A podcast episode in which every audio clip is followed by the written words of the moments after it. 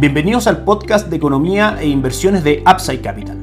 Revisaremos el rendimiento del mercado en Chile y el mundo y las principales noticias económicas y financieras que marcan la jornada.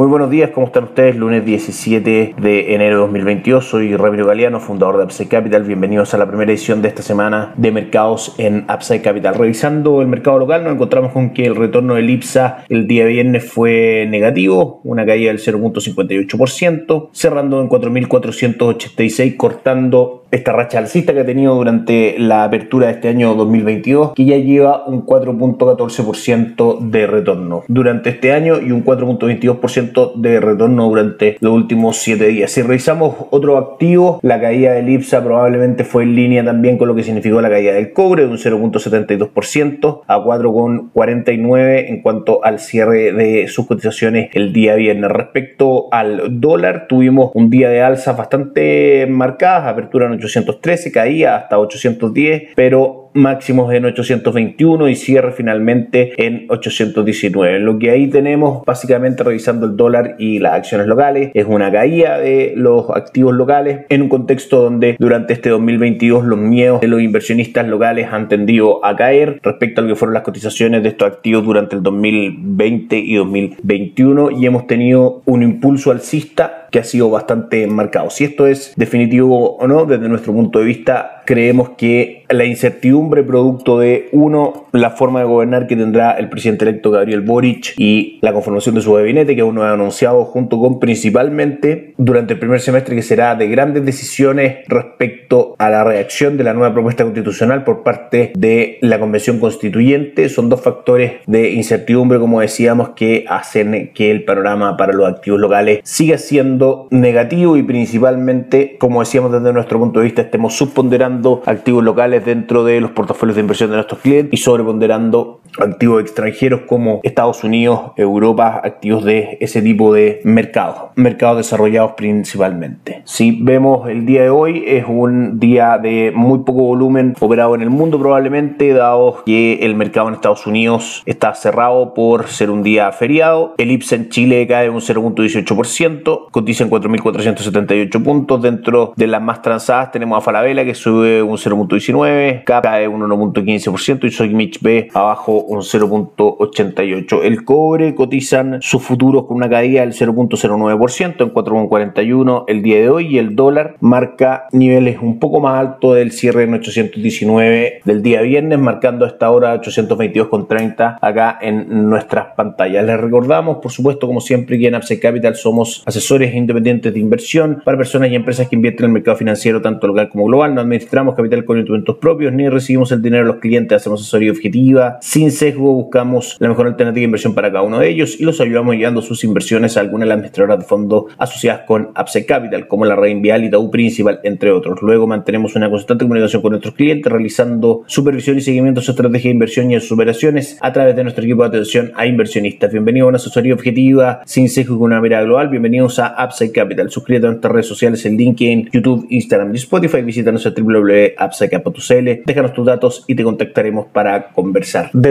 Del el mix de productos que tenemos disponible para nuestros clientes, tanto plataformas de inversión internacionales como la plataforma Dublin de Principal Financial Group, que trabajamos desde Upside Capital con ellos en una alianza estratégica. Banco Itaú, por otro lado, plataforma Pershing y también fondos locales en pesos que invierten directamente en el extranjero son algunas de las alternativas que más nuestros clientes están tomando por estos días. Déjenos sus datos entonces www.apseca.cl y nosotros los contactaremos para conversar con ustedes cómo blindar vuestros portafolios respecto a la incertidumbre local y por supuesto cómo formularlo desde el punto de vista de que contengan activos de mercados que tengan fundamentales de largo plazo y que muestren claramente un crecimiento positivo. Respecto a los mercados extranjeros, si revisamos Estados Unidos el día viernes tuvimos un día mixto en cuanto a retorno de los principales índices. El Dow Jones, el índice industrial, cayó un 0.56%, impulsado seguramente por lo que fue el comienzo de la temporada de entrega de resultados del cuarto trimestre del 2021. JP Morgan defraudó a los mercados en cuanto a los resultados que tuvo durante dicho periodo y por supuesto las caídas en su acción hizo arrastrar al resto del sector bancario en Estados Unidos, con por ejemplo caídas en eh, Citi de un 1.25%, Bank of America de un 1.74% y el mismo JP Morgan que cae el día viernes un 6.15%.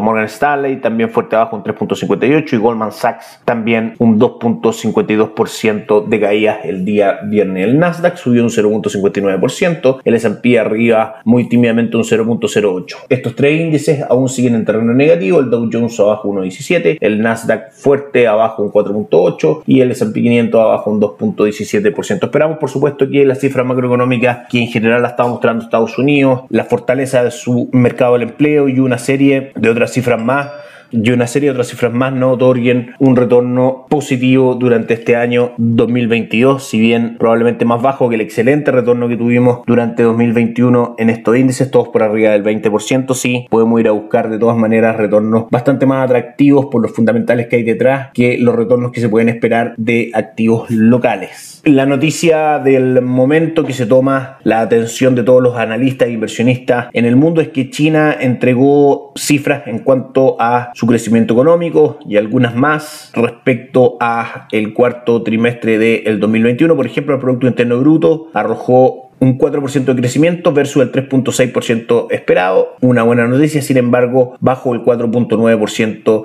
de la vez anterior. Si es que vemos el 2021, el crecimiento anual de China marca un 8.1% por debajo del 9.8% del año 2020. Esa es la tónica de las cifras mostradas desde China. En general, si bien mejora lo que el mercado esperaba, de todas maneras por debajo del el resultado de estas cifras anteriormente. A destacar también que el Banco Central de China recortó su tasa de interés clave por primera vez en casi dos años para ayudar a impulsar una economía que perdió impulso debido a la caída de propiedad y los repetidos brotes del el virus, marcando claramente una divergencia en cuanto a manejo de política monetaria con respecto a Estados Unidos, por ejemplo, que el escenario es totalmente distinto, están subiendo las tasas de interés para poder controlar la inflación. Más detalles respecto a esto están claramente en un artículo en la página del diario financiero que los invito a visitar. Esta semana también atentos en Estados Unidos por lo menos lo que va a seguir siendo la entrega de resultados respecto a la actividad de las empresas durante el cuarto trimestre del 2021 y también vamos a estar atentos a la publicación de las actas el día jueves, hablando de noticias de la semana, de la última reunión de política monetaria del Banco Central Europeo y la vamos a estar comentando acá por supuesto. Mientras tanto la Reserva Federal entra en su tradicional periodo de tranquilidad antes de su próxima reunión de política monetaria el 24 y el 25 de enero. Por último, revisamos el comportamiento de los mercados alrededor del mundo, hoy día probablemente con menor volumen que un día normal, dado el cierre de, como decíamos, el mercado en Estados Unidos. Mixto fue el retorno dentro de las bolsas en Asia, el líquido 225 marcó un 0.74% de retorno, el Hansen de Hong Kong cayó un 0.68 y el índice de Shanghai subió un 0.58%. Europa marca al Eurostock 600 con retorno del 0.6%, al DAX alemán con un 0.36% arriba y el IBEX 35 de Madrid con un 0.50 arriba también. Un buen día Europa. Y en Estados Unidos, como decíamos, no tenemos cotizaciones. Estén muy bien, tengan una excelente semana, nos encontramos mañana. Chao, chao. Gracias por escuchar el podcast de Economía e Inversiones de Upside Capital. Te invitamos a visitar nuestro sitio web www.upsidecap.cl y contactarnos para brindarte una asesoría objetiva, sin sesgo y con una mirada global para tus inversiones.